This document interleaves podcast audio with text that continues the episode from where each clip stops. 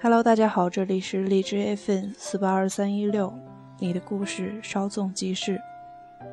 今天呢，我们要分享一个漫长如文题的故事。文章的题目就叫做《七年》。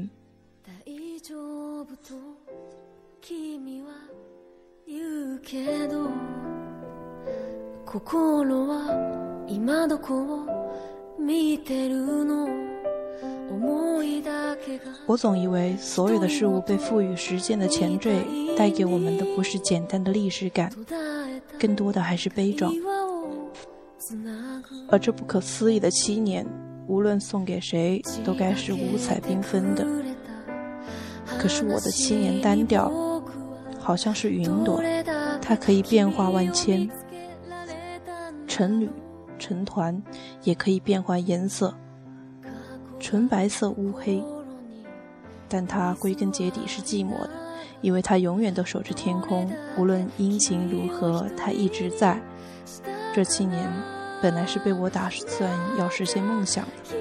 我在地图上仔细的圈画，让我一眼就爱上了名字。大致看了方向，就背了旅行包去车站。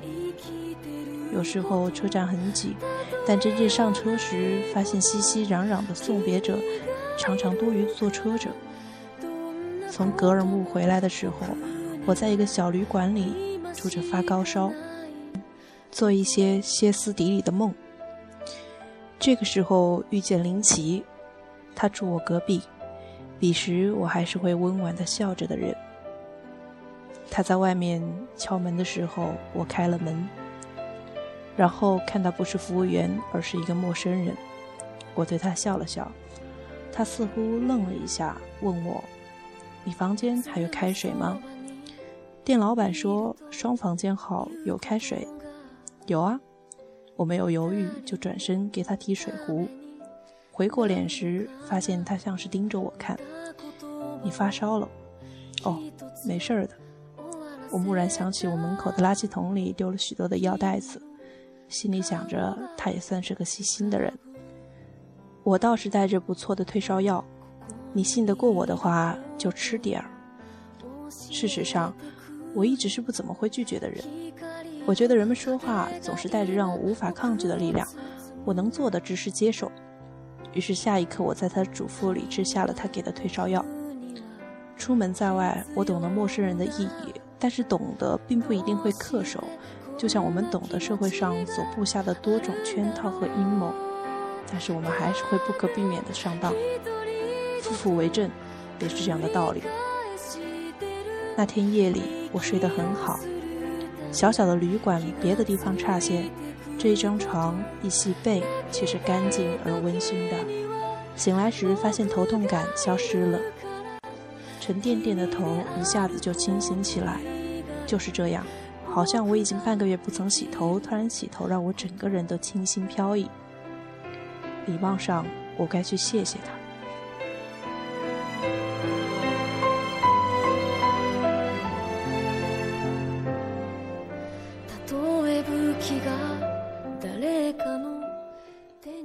收拾了一下房间，背着包，我走到他的门前，敲门时很忐忑，完全不知眼前呈现的会是怎样的情景。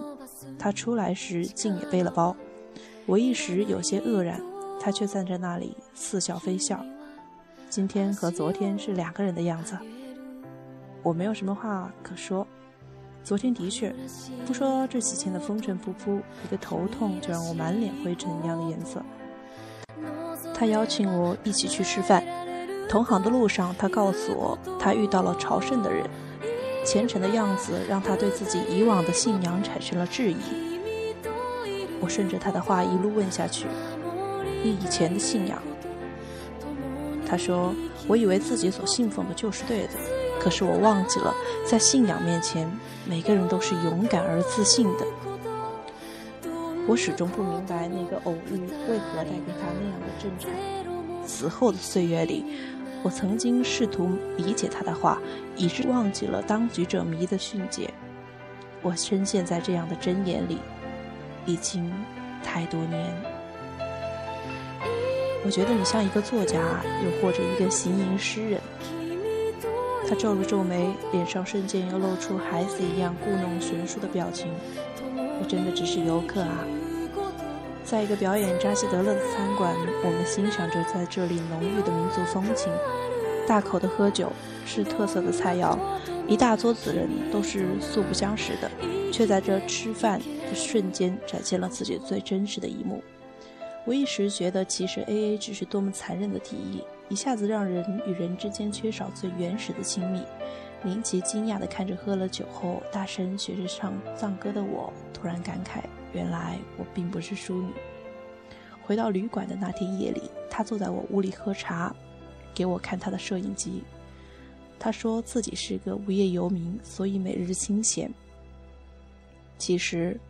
我分明见到他有接不过来的电话，他的摄影集里有羚羊，有藏族的孩子们，有帐篷，也有自己骑马的样子。我就这样和他聊天，整整一夜。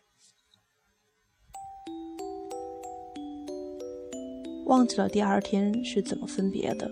他去香格里拉，我要找英歌海，所以就要走不同的路，没有依依不舍，留了彼此的电话号码。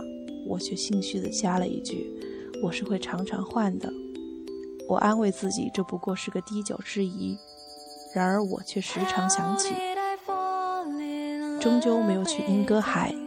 林奇在香格里拉给我发了张照片，幻境一般。他悠悠地问我要不要一起去欣赏。我说我已经回到了家里，只是回了一句：“一个人好好玩。”林奇即使对我有过吸引，然而再如何粘附，也是在表面，可以轻易的被时间甩掉；而有些粘附在心里，因为有了历史，又更深入心肺，从而具有无法扯断的牵扯。那时候的火会温婉的笑。林奇怎么可能会知道，一个在他看来充满个性、会一个人背着包满天下跑的女孩，一个笑着温暖的女孩。可能是一个悲剧的角色，那却是个事实。我已经笃定地跟着自己的愚昧走了许多年，不是不曾想过放弃，只是每一次刚要决绝地说再见，就被那双分明一直推开我的手拉向身边。无论我怎样试着去回避这段时光，去掩盖那个男人用七年的时间在我心底烙下的痕迹，我在想。那些男男女女们大多都是些爱慕虚荣的生物，明明是不爱了，却怎样也见不得那个人去爱上别人吧。他的一条短信，把我从酝酿了许多年的计划里拉出来。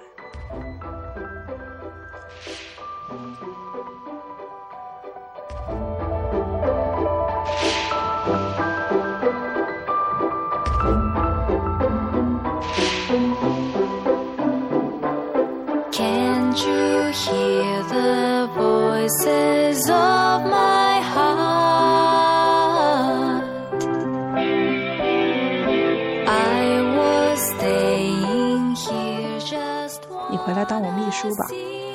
我秘书辞职了。他已经习惯我的存在，他知道我是一个永远不会拒绝、永远在他面前清闲的存在。我退了原来的火车票，飞向家里。他邀我去公园的树林里走走。不顾旅途疲顿，就赶去。他的话我如数照做，啃少了一斤半两。暮色里，树林显得过分幽暗，还悠悠飘着若有若无的小雨。我们一路沉默，似乎中间夹着一块硬邦邦的玻璃，一旦开口，玻璃碎掉，我们的结局不只是不欢而散，甚至一方都会被玻璃碎片划伤。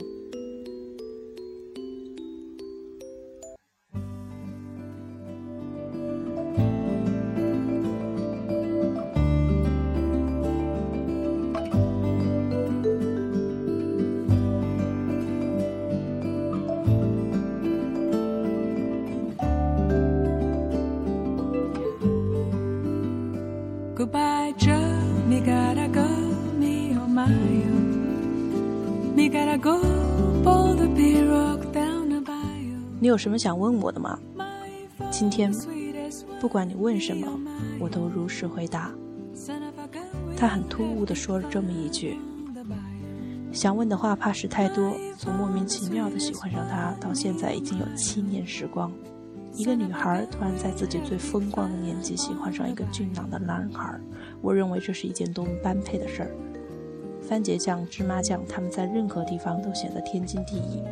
我以为我也是那样的存在，我以为自己站在一侧会让他生辉，但是我什么也没说出来，就像是有一根刺在喉咙里七年，我一直贪恋它弥留的余香，只是忘记了它只会让我疼痛，让我受伤。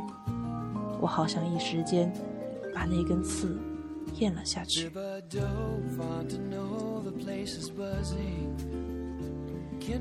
他手上的戒指那样准确无误地套在无名指上，我想我应该知道他的深意。婚姻，我我不离不弃、不尴不尬地喜欢着他整整七年，而在我终于要说出点什么时，他在我的眼前放上了一枚结婚戒指。如果是给我的，那么我可以认为自己许多年的等待与苛求已经成真。可是我终究不够幸运，我多年的等待以残忍的方式宣告了结束。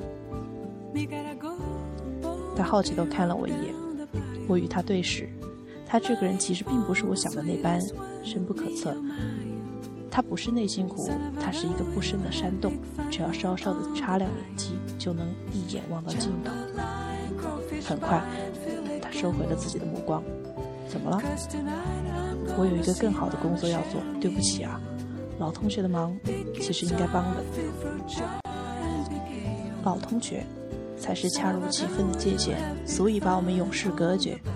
他似乎一时无法相信，又问了我一句：“你今天怎么了？”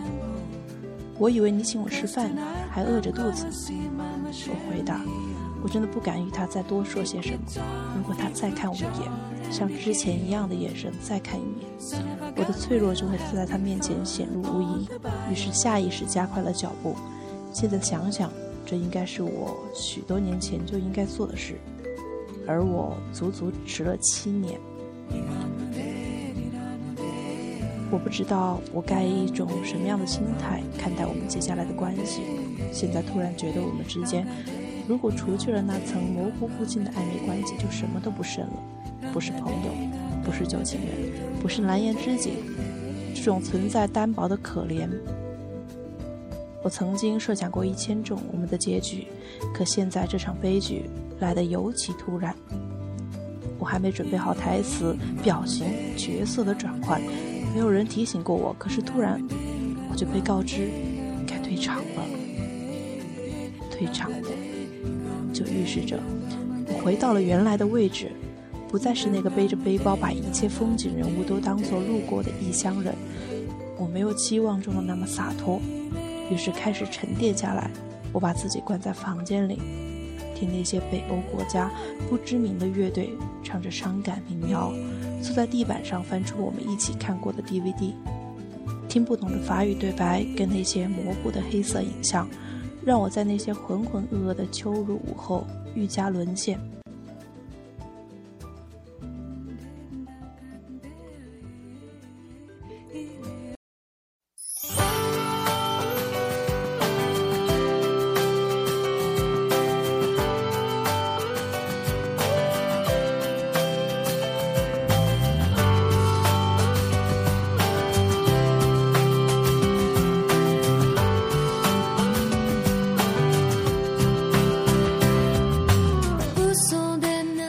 接到林奇电话的时候是在午夜，我听到了手机在耳边震动的声音，只是不愿意睁开眼睛，又昏昏沉沉的睡去。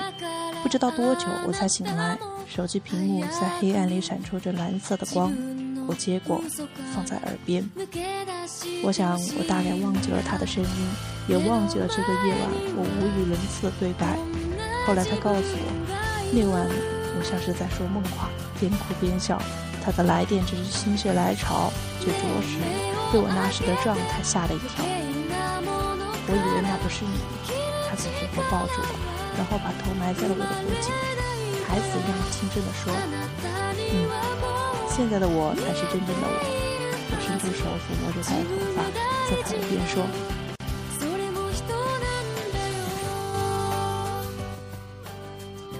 那个电话之后，林奇突然决定来到我的城市。我还记得，那天他背着包，笑着从远处走来。